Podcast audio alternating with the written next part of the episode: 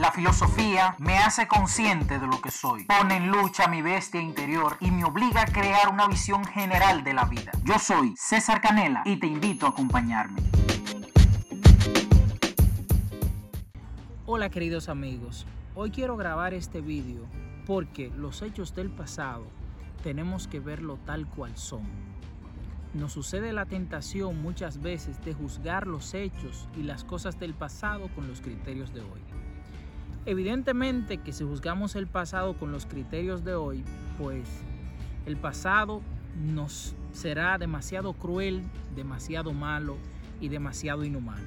Lo mismo que si en el futuro, probablemente los del futuro, estoy especulando evidentemente porque el futuro no se sabe nada, pero imaginemos que los del futuro también juzguen con sus criterios nuestro presente, muy probablemente encontrarán muchas de las cosas que hacemos hoy sin sentido y a lo mejor tal vez muy crueles. Pero bien, lo que me interesa es reflexionar en torno a la hispanidad. Resulta que desde siempre se nos ha ido vendido la idea de que la colonización europea en América pues ha sido de lo peor. Evidentemente que la colonización no es una historia de amor, ni tampoco esta es una oportunidad para hacer una apología de muchas cosas que estaban mal según los criterios de la época, pero lo que me interesa a mí también es resaltar algunos elementos que pueden ayudarnos a todos nosotros a reflexionar. La primera pregunta con la que yo quiero empezar esta reflexión es la siguiente. ¿Existe algún pueblo, alguna nación o algún territorio en el mundo que no haya sido invadido por otro? Si es así, si existe una raza pura, una cultura absolutamente pura, sería muy interesante que me lo comenten porque para mí sería una sorpresa. Al final del camino, todos los pueblos, todas las naciones han sido invadidos por otros que la historia no se construye, eh, vamos a decir, de forma romántica como nos la quieren vender, sino que los pueblos se van constituyendo a través de distintos modos de invasión. Lo ideal es que hayan sido invasiones más pacíficas, que sea un ambiente de intercambio cultural mucho más agradable, pero no es así. Podemos poner algunos ejemplos de esto. Basta con pensar algo muy conocido para nosotros como Roma, invadió a Grecia, por ejemplo, la invadió militarmente y culturalmente Grecia logró invadir a Roma y ya pues la historia la conocen ustedes. Además, basta con conocer las invasiones de los musulmanes en territorios de Europa, lo cual también ayudó a enriquecer algunas cuestiones en aspectos culturales. Lo mismo, si nos vamos a algún país de Asia, pues podemos encontrar que los mongoles invadieron a China. Y si nos vamos a la historia más reciente, podemos encontrarnos con invasiones de Alemania a Polonia, con invasiones de los franceses a los españoles y así sucesivamente. Si seguimos esta larga trayectoria de invasiones, pues el mundo realmente no tendría ningún amigo, sino que estaríamos todo el tiempo peleándonos por hechos del pasado. Al final, lo más interesante es que aprendamos a reflexionar y a darnos cuenta de lo siguiente. Las acciones heroicas del pasado no son, por supuesto, una cuestión que haya que condecorar a los hombres de hoy por estas acciones. Lo mismo que por los crímenes del pasado, tampoco es necesario y considero que es antilógico y antiético también al mismo tiempo, pues juzgar con los criterios del presente a la gente de hoy por los hechos del pasado. Sí es importante que nosotros tengamos la capacidad de entender, de analizar estos hechos, sobre todo para evitar que se repitan los mismos males que sistemáticamente se repiten en el tiempo.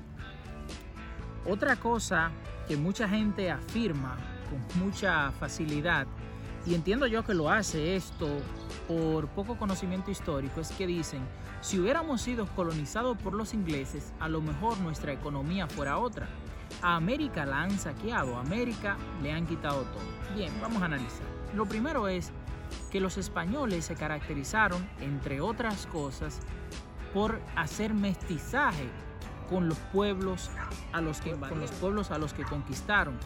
Y no hace falta irnos demasiado lejos, esto basta mirar el mestizaje de los países latinoamericanos fundamentalmente para entender la mezcla que hay entre ellos. Incluso hablar de una discriminación sistemática entre los habitantes del mismo sitio a veces es una cosa que hay que analizarla en términos raciales porque a lo mejor con tanta variedad racial, a lo mejor esos aspectos de discriminación no se notan tanto como se nota en algunos países que fueron colonizados por los ingleses, especialmente eh, Canadá, Estados Unidos, en donde todavía hasta hace poco pues estaba luchando por los derechos de las personas de color.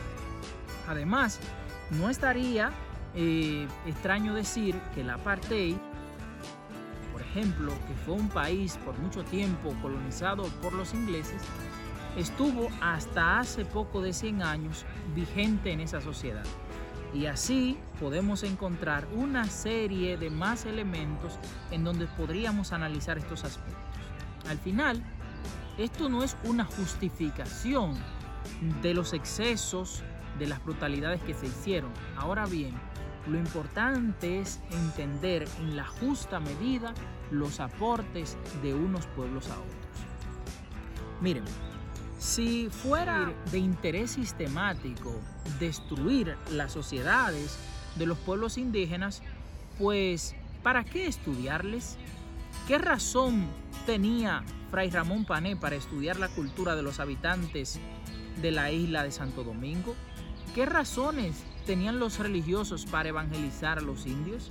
¿Qué razones tenía Fray Antón de Montesino para en aquel domingo de Adviento preguntarle a los colonizadores, a algunos colonizadores que cometieron muchos excesos, con qué autoridad esclavizan a estos indios, con qué poder ellos justifican el daño que hacen a esos hombres.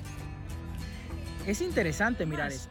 Si hacemos un acercamiento a la historia y nos remontamos a las discusiones de la escuela de Salamanca, por ejemplo, a propósito que estoy en Salamanca, cómo se discutía el tema del derecho de los indios, su, su aspecto relacionado al alma. Y dirán ustedes, a ver, pero qué extraño, sí, para los criterios de hoy, a nosotros eso nos parece extraño, pero para los criterios de la época fue un avance en términos de derechos humanos y se empezaron a plantear una cuestión sumamente humana que nos puede ayudar a reflexionar muchos aspectos a lo largo de la historia. Se dice además también que los españoles pues fueron unos genocidas. Pero vamos a analizar qué es un genocidio. Un genocidio, según se tiene entendido, es la exterminación sistemática y deliberada de una población. Resulta que si la intención fuera exterminar las poblaciones, que dicho sea de paso, entre el siglo XVI, entre 1518 y 1519, pues hubo una gran epidemia de viruela que exterminó con casi todos los habitantes de Santo Domingo. A ver, si esto, si esta fuera la intención, a lo mejor varios años después no se hubiera hecho la expedición de vacuna de la viruela en donde se perseguía vacunar a todos los habitantes del imperio español pues para garantizar su vida.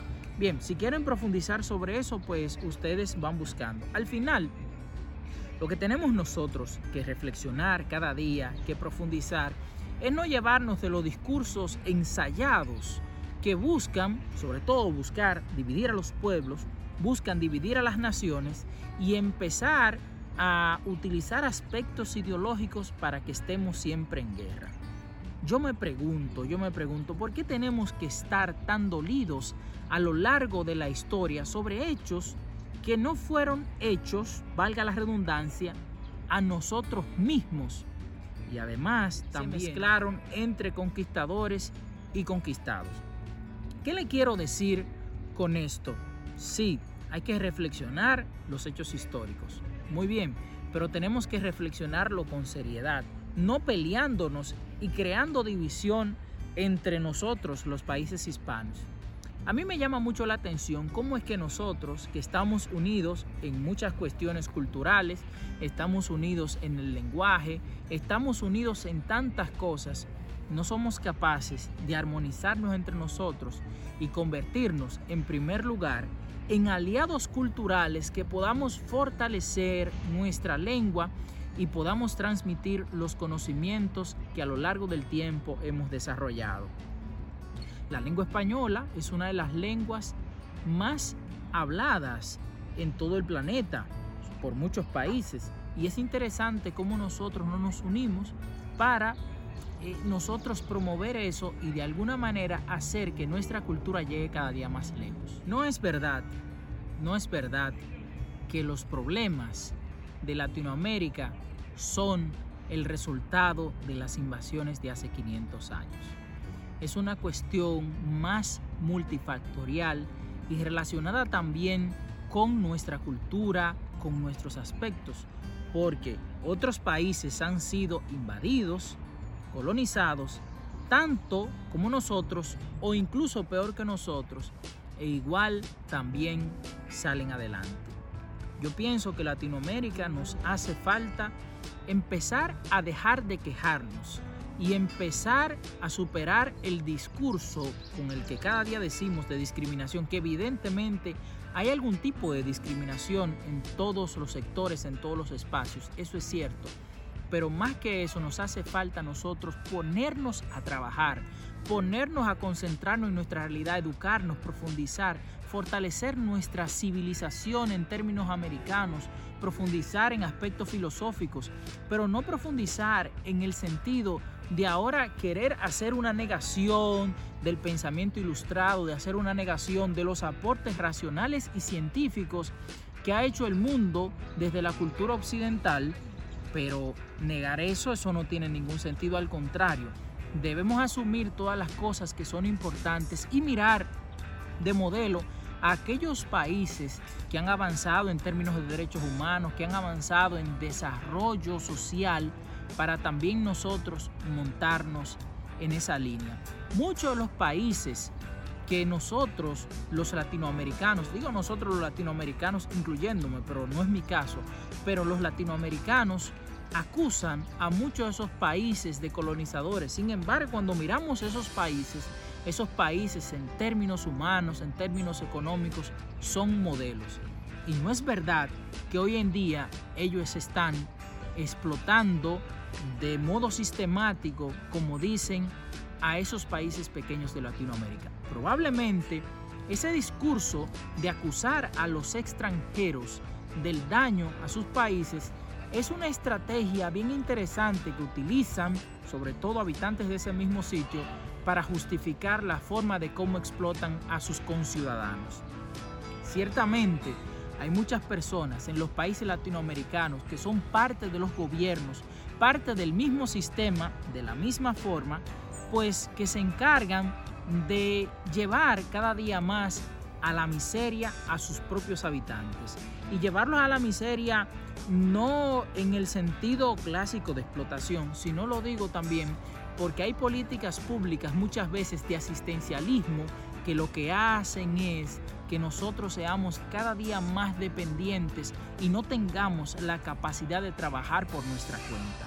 Sí, claro, que el trabajo por sí solo pues no produce progreso, se necesita una cohesión social en la que trabajemos en equipo, como sociedad, en términos intelectuales, en términos eh, sociales. Ciertamente que América nos falta mucho, ciertamente que los americanos eh, los latinoamericanos, los hispanoamericanos, necesitamos crecer, necesitamos fortalecernos, necesitamos hacer que nuestra sociedad, que nuestra cultura sea cada vez más fuerte, pero no para vendernos como superiores dentro de, del esquema social, sino para hacer valer nuestra cultura. Queridos amigos, les agradezco este espacio, les agradezco que ustedes hayan dedicado su tiempo, les invito también a reflexionar. Este vídeo ha intentado ser únicamente una serie de exposiciones de mis comentarios, de mi visión, de lo que yo pienso, de lo que yo creo. Ustedes también tienen sus opiniones, tienen su forma de pensar. Así que la puedes dejar en los comentarios o puedes compartir el video si te parece bien. Recuerda que de vez en cuando compartimos contenido para el live filosófico tanto en nuestro podcast, en nuestro Instagram y en nuestro canal de YouTube. Muchas gracias queridos amigos. Que la filosofía les acompañe.